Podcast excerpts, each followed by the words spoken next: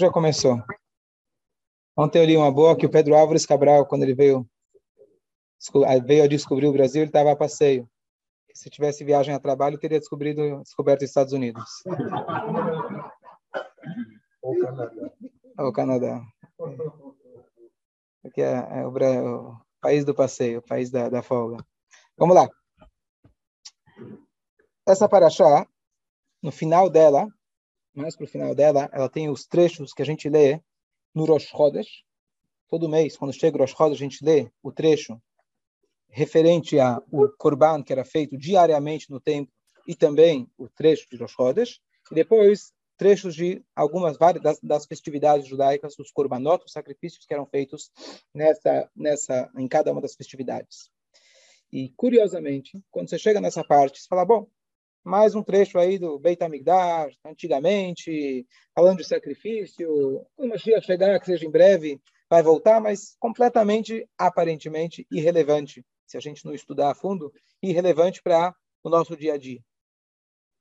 Então, curiosamente, o Midrash, ele traz para a gente quatro opiniões de qual é o trecho mais importante de toda a Torá. O clássico, talvez, que as pessoas mais conhecem, se perguntar qual é o trecho mais importante de toda a Torá.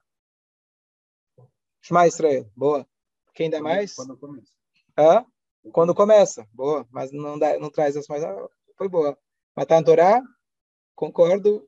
Tem, tem, tem, mas ele não, não, não traz essa opinião, mas entendo o que está falando. Vê after Está vendo? Olha porque ficou. Por você, tudo bem, você podia ir, mas olha aí. Está vendo? Valeu. Quase que eu levo embora. Nós... Baruch Hashem.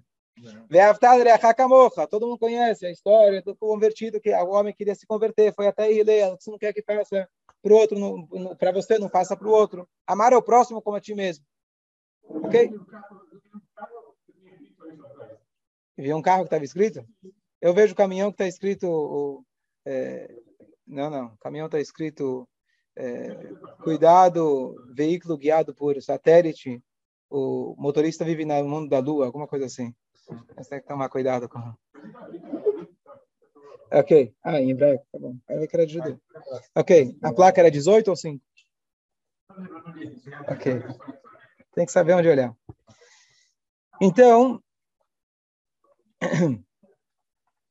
Na verdade, a pergunta eu não fui, é, é, não fui talvez preciso. A pergunta mais importante não dá para a gente dar mais importância para uma letra da Torá do que outra. Mas qual é a passagem talvez que transmite a mensagem que inclui toda a Torá? Que ela pode incluir toda a Torá. Então a mais clássica história que a gente conhece é o amar a próximo como a ti mesmo. Mas aqui no Midrash ele traz quatro opiniões diferentes. E cada uma, na verdade, não são discussões, estão trazendo pontos diferentes de como a gente pode, entre aspas, pegar o que é a Torá, qual que é o motor da Torá, qual que é a essência da Torá. Então, a primeira opinião diz, a opinião do sábio Benazai. Esse Benazai era famoso que ele dedicou a sua vida inteira para a Torá, a tal ponto que ele nunca casou, e é praticamente o único na história que foi aceito que ele não se casasse, que é uma mitzvah da Torá, casar, a primeira mitzvah que Deus deu para Adão, que ele se casou com a própria Torá, ele estava inteiramente dedicado. Então, só para a gente ter uma ideia de quem a gente está falando, o nome Benazai ele teve, não teve Rabino Benazai, era Benazai, porque ele se tornou Rabino antes de ser ter seu próprio nome. Quando você, uma criança entra na sinagoga, entra no clube, quem é ele? Ah, ele é filho do fulano, ele é neto do fulano. Quem é ele? Não sei, mas eu sei quem é o pai dele.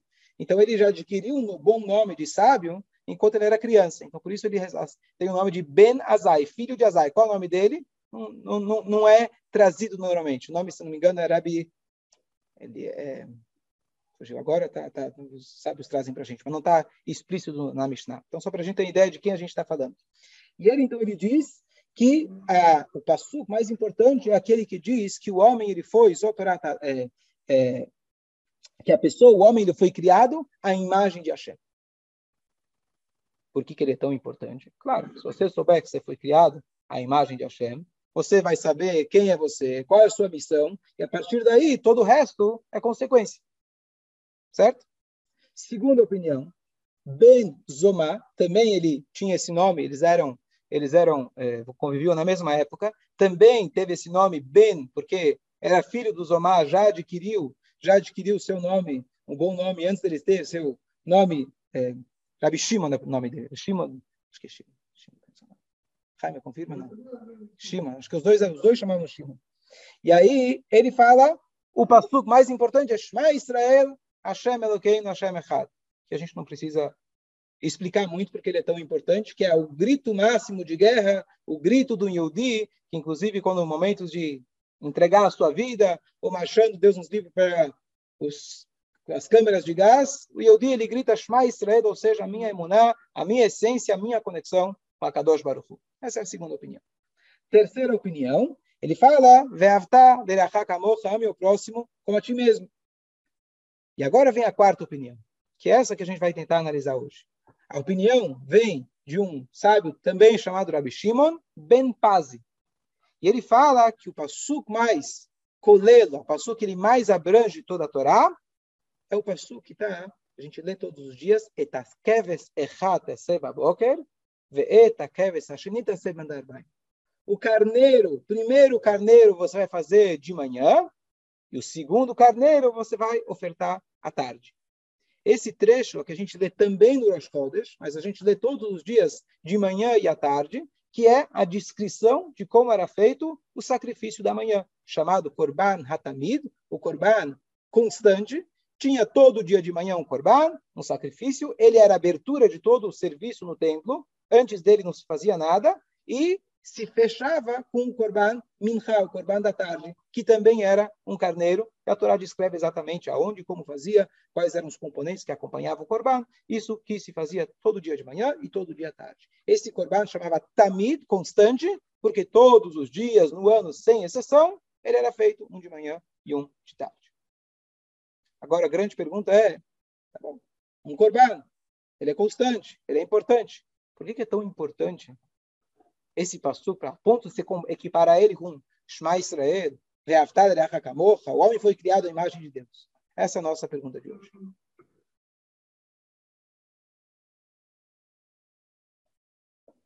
Exatamente por causa da constância. Ó. Todo dia você faz aquilo, aquilo fica. Perfeito. Fica é, seu. Muito bom, muito bom. Então a primeira resposta que a gente vai analisar é o que o Eliel está falando. E, a segunda, a gente vai entender o contexto onde aparece essa mitzvah na Torá e a gente vai analisar a história como um todo.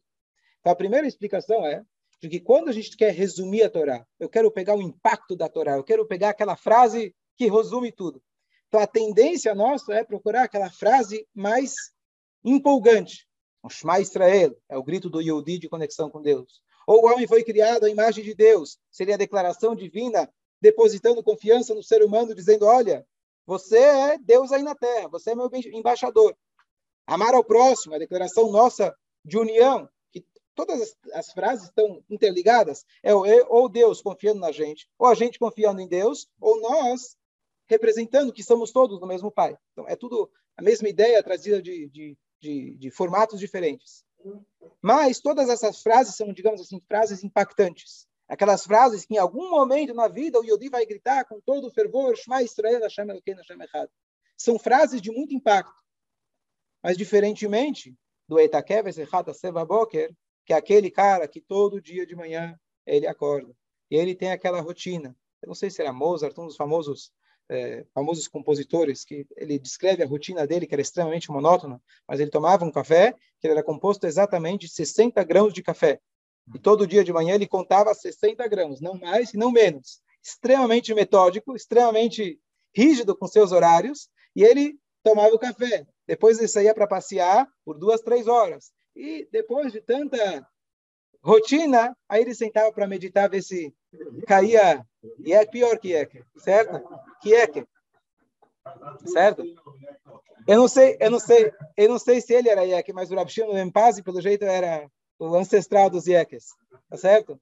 Mas Deus, pelo jeito, também é Yek. Deus também ele tem as exigências que a gente seja, cumpre a elas todo dia de manhã, todo dia à tarde, não tem como a gente escapar. Então, a primeira forma da gente explicar é a gente entender o poder da rotina. Aquele cara que ele diz que eu tive muita sorte na vida. Muita sorte. Em vários aspectos, financeiro, familiar. Só uma coisa eu observei que quanto mais eu me esforçava, mais sorte eu tinha. Né? As pessoas acham que a sorte cai do céu. Se você não tem aquela rotina, se você não acorda todo dia de manhã, sim, teve um cara que ganhou na loteria e ficou rico de repente. Todos os outros precisaram ralar, acordar cedo e manter aquela rotina rigidamente. Então, aquela ideia da gente entender que, por um lado, quando a gente enxerga o judaísmo, as pessoas falam, eu quero o espírito, eu quero entender a emoção da coisa. Claro, mas a emoção, aproveitando aqui o músico que a gente tem de Klezmer, fazer a propaganda da Três Rios de Klezmer, Três Rios, ah, tá aí, a gente acerta aí, é. fazer uma apresentação grátis aqui para o Chiu. Então, é... não, mas ele tem um, um grupo, tem um grupo ele resgata o Yiddish, resgata aquele sente sensação de, de Stettel, né? Klezmer, Klezmer. Então, na música, você precisa ter as notas rígidas para que a pessoa possa escutar a música e aí sim ter alguma, alguma sensação. Se você deixa as notas de qualquer jeito, você perde o ritmo. Uma vez eu estava meu professor de canto, maestro Carlos Alabachadom, eu tenho um pouco de dificuldade com ritmo. Então ele falou, imagina você está numa orquestra, ele era maestro de orquestra, está na orquestra e aí o maestro faz aquele sinal que é você. Aí você fala, sou eu?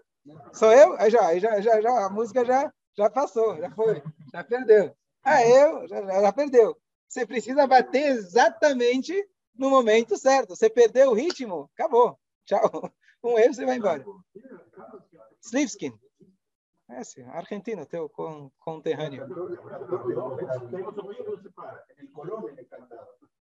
E aí, então, então, a ideia de que para você ter o sucesso, você precisa da rotina. E o judaísmo está muito claro nesse aspecto de aqueles que apenas se apegaram ao klezmer, com todo respeito, ou apenas ao gefilte fish, com todo respeito, ou ao kibe, e deixaram a rotina de lado, é igual alguém que vai até o bosque, gosta de uma flor, achou a rosa maravilhosa, o cheiro, o aroma, o, a aparência, ele corta, leva para casa.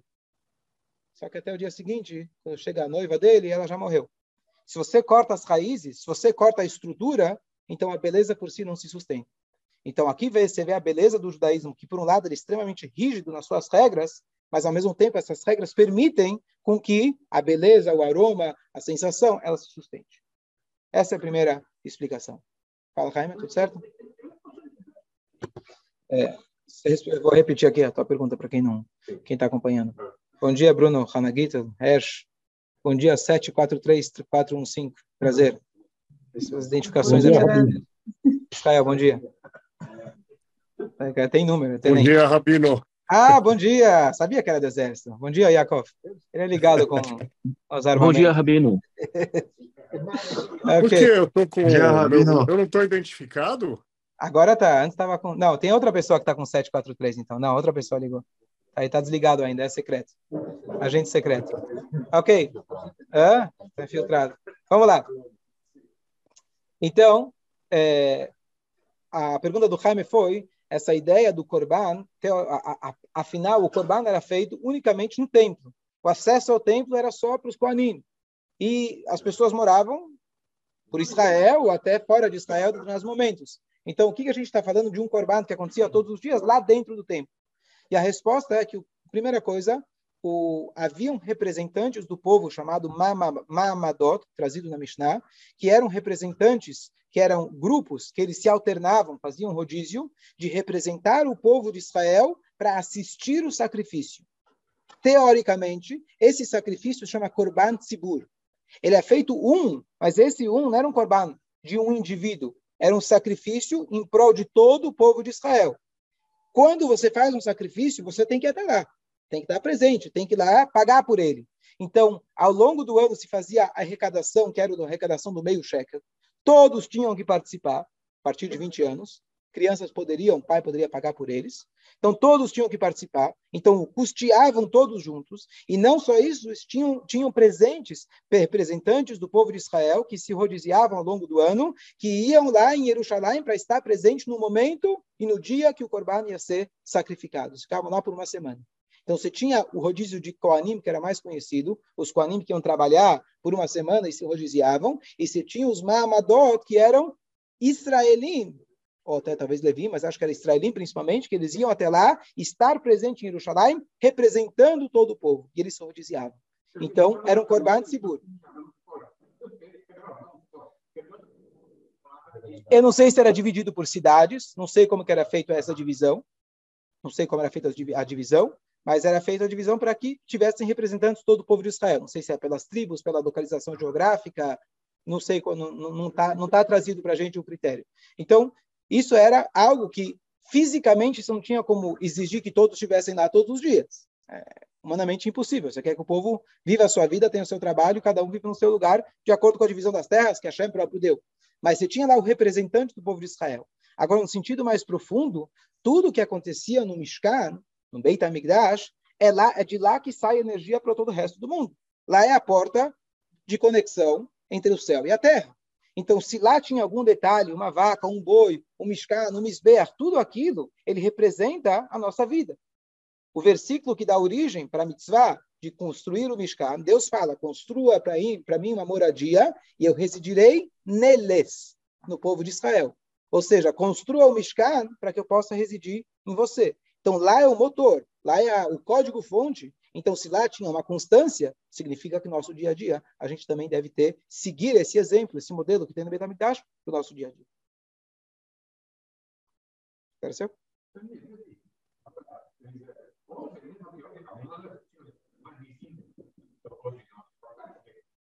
Você tem que rezar de manhã, de tarde à noite. Você vê, você vê a grandeza. Hã? Qual?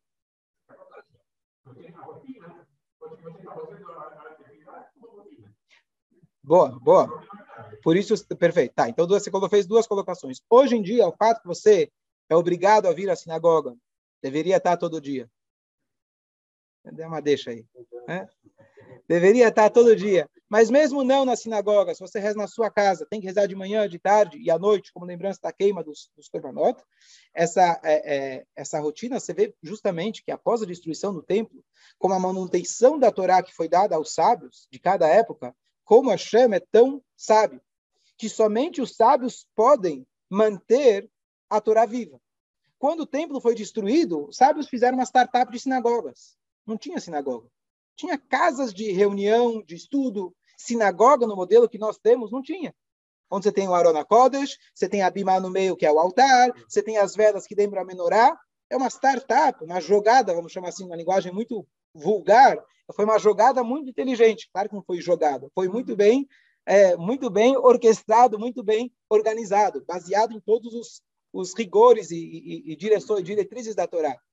Sidur, a reza, tudo isso, o calendário. Na época da destruição do templo, se não tivesse essa transição, como que a gente vai fazer as festas? Deborah precisava ver a lua nova? Não temos. Então, essa transição de poder criar um texto de reza, anos depois criar um sidur de reza, depois criar essa rotina de rezar, shacharit, mincha, arvit, é o que pôde nos manter. Então, isso é uma substituição. O modelo original, com certeza, não era menos. Então, a pessoa que hoje reza, bom, que bom que tem Shacharit Mincharavit, se me coloca numa rotina, me obriga a estar ligado todo o tempo, todo dia, isso é a substituição. O original, com certeza, funcionava melhor. Ah, era só no Beit HaMikdash, mas o poder do Beit HaMikdash, a pessoa ir lá três vezes ao ano, era suficiente para carregar a energia do cara, para ele estar empolgado, incentivado, firme na sua rotina para o resto do ano. Agora, sim, temos o risco da rotina. Esse é o outro lado da questão, e por isso a pessoa precisa estar sempre estudando. E por isso tem as outras opiniões. Não, o assunto mais importante é o Shema Israel, aquela parte mais de conexão. E todas, todas são importantes, mas a estrutura é a rotina. As pessoas se confundem bastante. A pessoa acha que o mais importante é aquela empolgação momentânea. Aquilo não tem duração. Ela, ela é um componente importante, mas sem a estrutura você não chega no nenhum. Certo? Ok, essa é a primeira explicação, talvez mais conhecida como Elial já tinha introduzido. Segunda explicação, o que, que é esse passuca ele é tão importante? Então vamos olhar um contexto aonde ele aparece. Na nossa paraxá, Moshe Rabbeinu, ele tá, ele vira e pede para Deus, depois que Deus falou para ele, você não vai entrar na terra de Israel. E Deus reafirmou isso. Quando Deus convida ele para olhar toda a terra de Israel, ele pensa, opa, eu posso olhar Israel, depois já vou poder entrar. Ou depois das guerras que ele fez, depois das guerras que ele fez, já está se aproximando literalmente da fronteira de Israel, fala, ah, já estou na já estou na porta de entrada, Deus já está me deixando entrar. Então Deus fala, até aqui, você não vai poder entrar. Então Moshe Rabbeinu, ele finalmente, ele, é, ele se resigna, ele fala, ok, tudo bem. Mas pelo menos garanta que vai ter Eloquer, Basar, Deus, aquele que consegue enxergar a necessidade de cada um de forma individual, garanta, por favor, que eu tenha uma continuidade, que o povo tenha continuidade através de ter um pastor. E aí Deus vai nomear Yoshua, que vai ser o próximo, ainda em vida de Moshe, Moshe já vai transferir para não ter política depois, quem é, quem não é, ia dar muito problema, quem vai substituir Moshe. Então, já deixou em vida bem claro que era o Yoshua, o seu sucessor. Ok? Então Deus aceita o seu pedido, fala, olha, vai ser Yoshua, ele é a pessoa que vai poder te substituir, ele consegue, Ish, ele, Asher Ruach a pessoa que tem o Espírito Divino dentro dele. Claro, vai ser um líder do povo. O que quer dizer que tem o, o, o Espírito Divino? O Espírito Divino é que apesar que você é um líder e o líder tende a olhar para o coletivo, ele vai ser aquele líder igual Moshe Rabbeinu, que cada carneirinho ele foi atrás, que ele estava precisando de uma graminha um pouco mais cuidadosa, ele estava precisando de uma aguinha um pouco diferente. Ele sabia a necessidade de cada um. Esse é o verdadeiro líder, que ele trata cada indivíduo entendendo que o todo é composto de cada indivíduo, e não olhando de forma apenas genérica, com uma visão de liderança, mas de forma genérica. Ok. Em seguida, quando Deus, quando ele faz, antes de Deus ainda responder para ele, tem o, apelo de Moshe pedindo, e aí entra, de repente, esse assunto do Corban. De repente entra aparentemente fora de. sem nexo nenhum. Estamos contando uma história, de repente entra o Corban. Corban já foi lá, teve, tivemos um livro inteiro da Torá, que é o Torá Koanim, que é o Vaikra. Terceiro livro da Torá. A gente está aqui agora no Dvarim, no Bamidbar, desculpa. E de repente ele começa a falar do Corban, talvez o mais básico de todos, que era o Corban diário.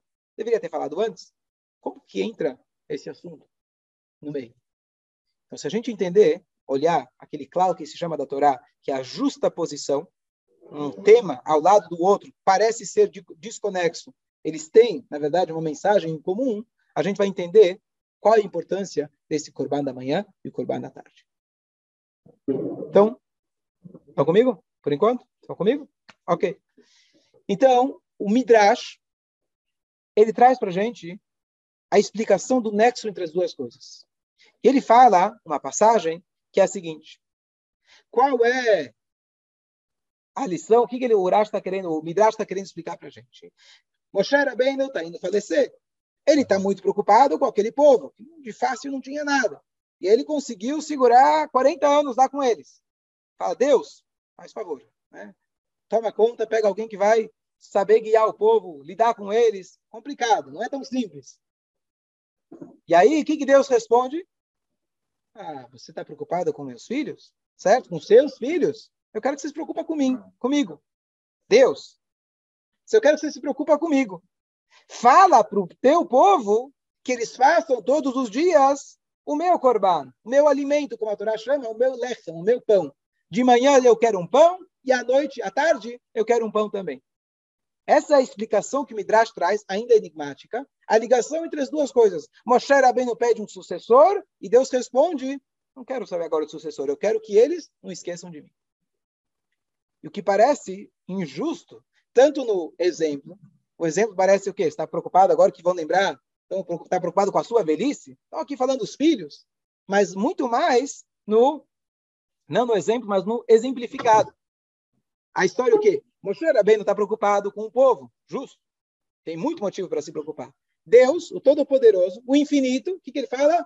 Não, eu estou preocupado, quero que se preocupem comigo. Me traz todo dia a Corban. Que resposta? Parece egoísmo e de forma, parece, claro, estão falando de Hashem, só para a gente entender, parece egoísmo e completamente diz, diz é, como chamar, incomparável. O povo tem necessidades. Moshe bem de forma altruísta, está se preocupando não nem com os filhos dele, pessoal, está se preocupando com o povo. E Deus fala que está preocupando com os filhos. Se preocupa comigo. Deus, você não estava sabendo você precisa, precisa, de alguma coisa? Você precisa de ajuda. É. Insegurança, é, sugere boa, sugere insegurança. Ainda por parte de Deus, eu não sabia que precisava de alguma coisa. Eu achei que você estava tava bem aí em cima. Tava, tava... Hã? Boa, tá bom, boa. Então, qual que é a ideia desse Midrash? A ideia desse Midrash é muito profunda. A ideia desse Midrash é a seguinte. De que normalmente, no relacionamento nosso com Deus, a gente encara que Deus colocou o peso sobre nós, temos que fazer, temos que encarar, temos que enfrentar a vida, temos que fazer mitzvot, ainda tem tanta coisa para fazer. E bom, vai ver que é bom para a gente, vai ver que no final das contas, Se eu fizer o Shabat, vai ser bom para a família. Vai ver que é bom. Para mim é bom. E Deus? Deus precisa disso. Deus é needy, como se fala em inglês. Ele é coitado, precisa de alguma coisa? Claro que não. Deus é infinito. Se eu falar que Deus precisa de alguma coisa, eu estou limitando Deus. Essa é a forma mais genérica de ver a coisa. Porém, eu falar que Deus ele se limita em não ser limitado também é um limite. Presta atenção, filosófico. Eu falar que Deus se limita em não ser limitado também é um limite. Deus ele pode ser limitado e não vai limitar ele. O momento que Deus ele vira e fala, eu quero criar o homem, com a primeira opinião, eu quero criar um ser à minha imagem, eu quero criar um povo, eu quero criar um ser humano, eu quero criar um universo, diferente de nós, que eu amo você porque eu preciso de você. Afinal das contas, todo amor humano é condicional. Hashem, ele precisa da gente porque ele ama a gente. Presta atenção, a diferença. Eu amo alguém porque eu preciso dela. Eu quero tua companhia, eu quero teu companheirismo, eu quero no nível, hã? eu quero troca de favores, eu quero alguém estar ao meu lado. Então eu preciso, até está escrito na Torá, lotove yotadam levador. Não era bom o homem estar sozinho. Então Deus deu a mulher para ajudar ele, etc. Então você tem a sua necessidade, já que eu preciso, eu amo você. Deus, ele não precisa de nada. Ele ama a gente. Ele ama, assim que ele, porque ele ama, boa pergunta. Hã? Perfeito também, por isso, Deus ele queria que seu nome, uma das opiniões, porque o mundo foi criado, a linguagem é justamente essa. Deus queria ser reconhecido, que também parece egoísmo, mas vamos explicar. Hã?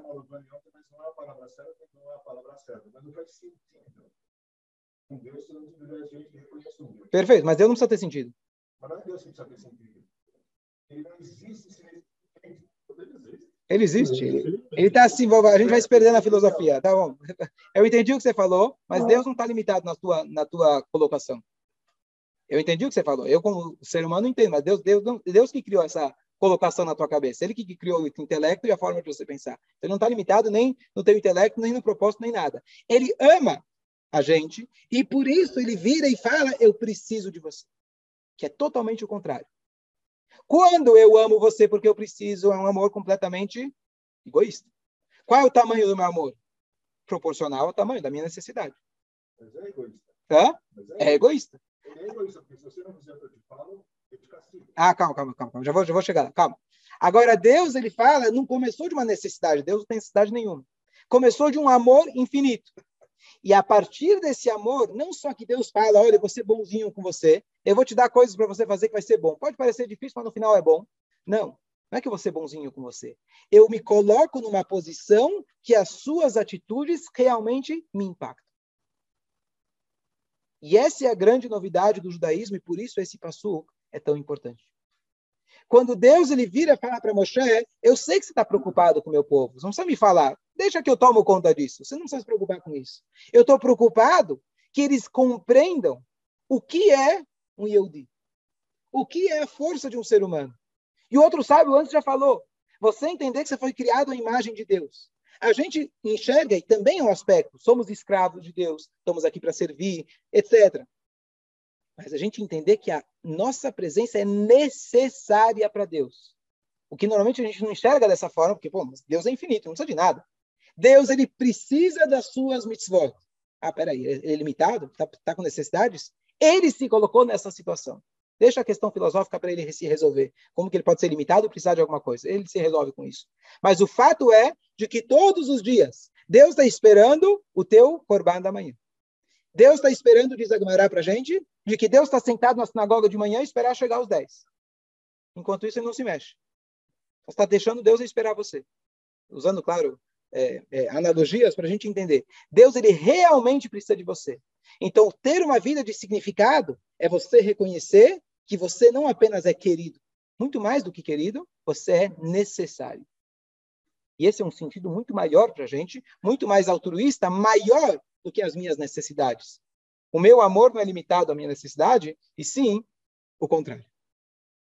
E a melhor história que eu conheço para isso, eu já contei várias vezes que eu gosto muito dessa história, o Rabino Manis Friedman, ele conta, uma vez ele foi chamado por uma mãe desesperada, ele mora em Minnesota, famoso rabino palestrante, hoje ele é o rabino mais ouvido de todo o YouTube. Colocar Rabbi, ele é o primeiro que aparece. É verdade. E Manis Friedman. Pelo jeito você não entra no YouTube procurando rabinos. Melhor ainda, tá bom. Então, é, o Rabino Manis Friedman ele conta que anos atrás uma mãe desesperada liga para ele e fala que o filho estava num, num né, tipo de hospício, Deus nos livre, onde ele tava, teve a tentativa de suicídio. E queria que ele fosse visitar o jovem. Ele entrou lá, foi um lugar bem difícil de se entrar, nunca ele sabia o que ele ia falar, como que ele ia mudar a cabeça do jovem, o que ele ia poder ajudar. Mas ele foi, foi chamado, foi tentar ajudar.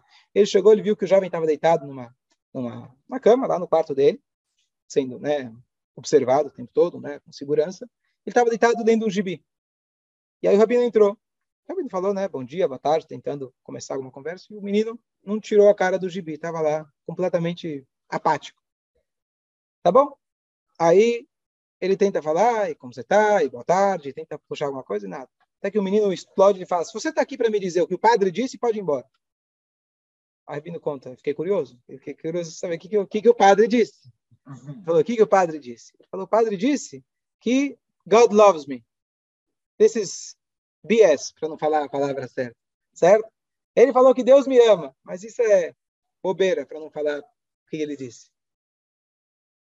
Aí o Rabino Manis Friedman, enquanto o, o menino falava, ele ainda estava olhando para o gibi, nem trocou olhares com, com, com, o Rabino. E aí o Rabino vira e fala para ele, olha, eu concordo com você. Por que, que Deus gostaria de você? Provocou o menino. Aí ele tirou o olho, pela, pela primeira vez encarou o Rabino olho a olho. Ele falou, não sei se Deus gosta de você, mas uma coisa eu te digo, Deus precisa de você. Com essa frase ele saiu, ele não conta o final da história, acho que ele não conseguiu acompanhar. Mas essa frase é transformadora. Dizer que eu sou objeto de amor, seja de Deus, seja do meu papai, da minha vovó, que pega aqui as, as bochechas e aperta assim, ai que fofinho, mas Nahaskin, esse é o meu Nahas, meu projeto de Nahas, esse é o bebezinho, esse é meu doctor, esse é meu advogado, conhece? Como ele chama? É, esse é o advogado. Eu sou produto do seu amor, tá certo? Produto da... Não me dá um valor intrínseco. Eu estou aqui para satisfazer o teu desejo? Eu estou aqui, eu sou um produto do seu amor, eu sou objeto do seu amor? Isso é muito, para alguns talvez é legal. Melhor, ser, melhor do que ser produto do ódio. Né? Objeto do ódio, com certeza. Mas é muito além disso. É como alguém que chega e fala para você: Eu preciso de você para esse trabalho. Os teus talentos se enquadram naquele projeto que eu estou precisando. Quem que, não, quem que não vai se sentir, poxa, honrado com um chamado desses. O teu talento específico, você preenche as qualidades para algo único que ninguém no mundo pode fazer além de você. Você vai cometer suicídio naquela hora? Deus nos livre. Você vai se sentir honrado? Poxa, finalmente alguém que reconheceu quem eu sou, o que, que eu posso fazer? E é exatamente isso que a Torá está falando.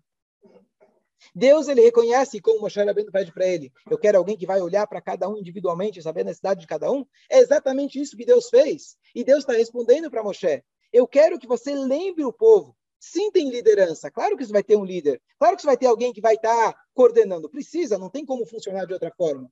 Mas eu quero que cada um lembre que ele é um indivíduo único, que ele tem uma missão única. E essa é a ideia do, do. Não é apenas a constância. A constância é a consequência. Se você entender que todo dia, se você não estiver presente lá no Shacharit, se você não colocar o teu tefilim, se você não acender suas velas, se você não fizer o teu Shabbat, se você é você que vai fazer toda a diferença. Diferente que muitos falam, já viram para mim, Rabino, eu gosto de pessoas como você, religiosas, ortodoxas, graças a pessoas como vocês, que têm o judaísmo até hoje. Agora está aqui um cheque de 18 dólares, está né? Tá aqui um cheque de 180 mil dólares, amém? Né? Não importa. Mas ele sente que ele pode delegar para outra pessoa. Claro, se você tem potencial de destacar, usa ao máximo. Mas isso não te isenta de todas as suas obrigações individuais que a Shem está esperando de você, e não do rabino, não do religioso, não do povo como um todo. A Shem espera e ele precisa, literalmente, precisa, não sei se é literalmente, porque Deus não precisa de nada, mas ele se colocou nessa situação que ele precisa, é é o korban, é o meu pão, eu estou esperando você. Vamos começar a enxergar a vida dessa forma e a gente vai entender a ligação. Que Moshe Rabbeinu ele pede para Deus cuidar do povo e Deus ele na verdade Deus ele responde: eu quero que você cuide do povo, eu quero que você lembre eles que dessa forma o Shido vai funcionar. Para que tenha um líder, não adianta o líder só impor. Você não pode ser o objeto do líder. Você não pode ser o, o povo todo. É que nem você falou. Deus precisa de um povo, né? Então o líder também precisa de um povo. Então ele precisa de súditos. Não, não. Eu quero que eles lembrem a importância intrínseca deles. Aí eu vou poder dar um líder. Aí a, a, o Shido vai funcionar. No Shido, quando cada um tenta, famosa história, né? Acordaram de manhã o casal, primeiro dia, os dois estavam na cama até 11 da manhã. O que aconteceu? Eu estava esperando ele me trazer o café. Ela falou, eu também estava esperando trazer o café. Ah, porque na minha casa quem traz é minha mãe. Ah, na minha casa quem traz é o pai. Então os dois ficaram na cama esperando, certo? Esse jeito não dá. Se cada um enxergar que quando eu casar, não importa quem trouxe na minha cama, na, na minha casa, mas eu vou fazer questão de trazer para minha esposa. E ela fala, não, eu vou fazer questão de trazer para meu marido. Aí eu tenho um bom chifre. Então, se o povo se lembrar de que Deus precisa deles, se o povo se lembrar a necessidade, a importância intrínseca que eles têm, aí vai funcionar o Shidduch. Aí eu vou poder colocar um representante meu aí na Terra, um líder, um nasci, um profeta, e aí assim a coisa vai funcionar. Agora, ter só o líder, sem que eles entendam qual que é esse elo de ligação, não tem sentido. Entendi. Quer dizer, Deus aqui está exigindo, esperando do povo uma, uma, posição de adultos e não crianças, diferentes do. Entendi, entendi. Muito. Eu, eu, vou, eu vou te. Sozinho já. Perfeito, gostei muito. Então, então eu vou. Então.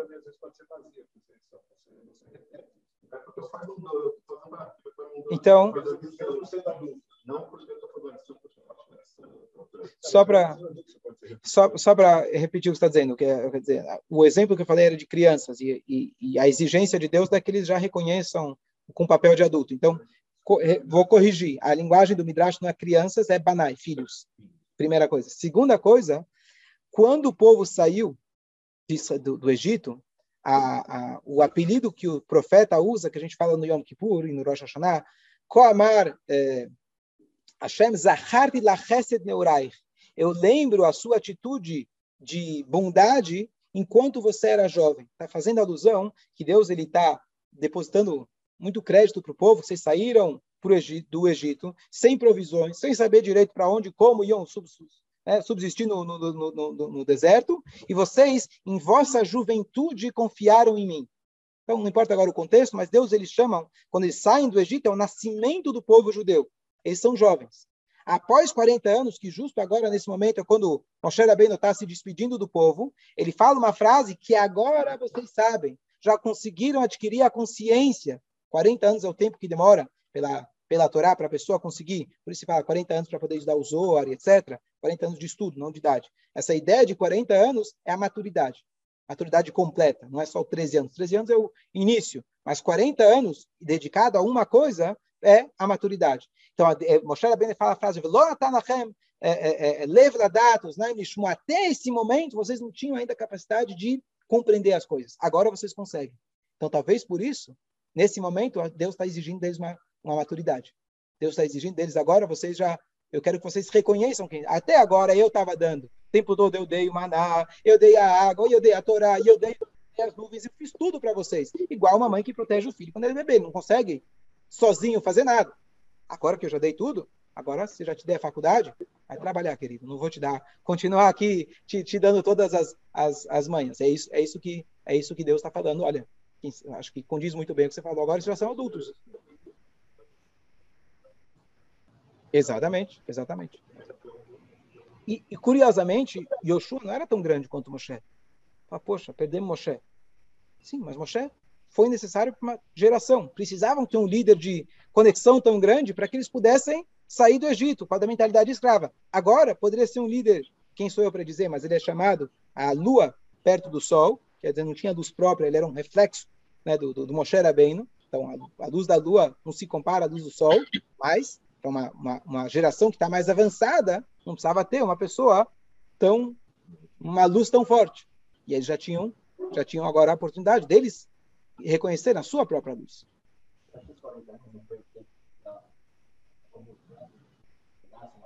Isso, exatamente, exatamente.